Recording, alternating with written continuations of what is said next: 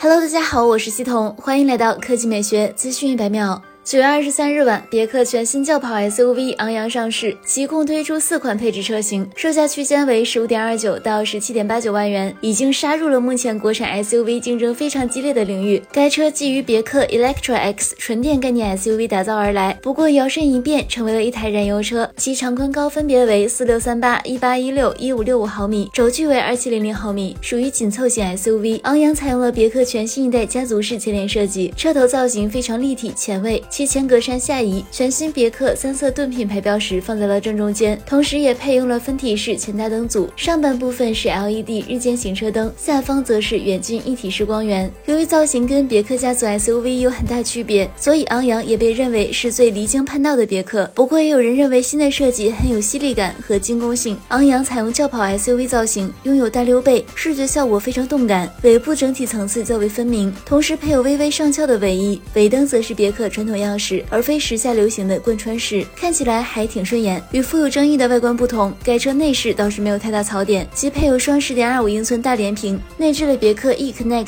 智能互联科技。除了支持百度智能语音控制 CarPlay 以外，内部还搭载了随心看 App，同时支持 OTA 升级。要说有什么让人不大满意的地方，也就是较为传统的直排式机械换挡感了吧，多少有点落伍。当然，对于喜爱驾驶的朋友而言，这样的换挡方式才够有劲。动力方面，该车搭载了通用。第八代 EcoTec 1.5T 四缸发动机，最大功率135千瓦，匹配 CVT 变速箱。官方公布其零百千米加速时间为7.9秒。好了，以上就是本期科技美学资讯每秒的全部内容，我们明天再见。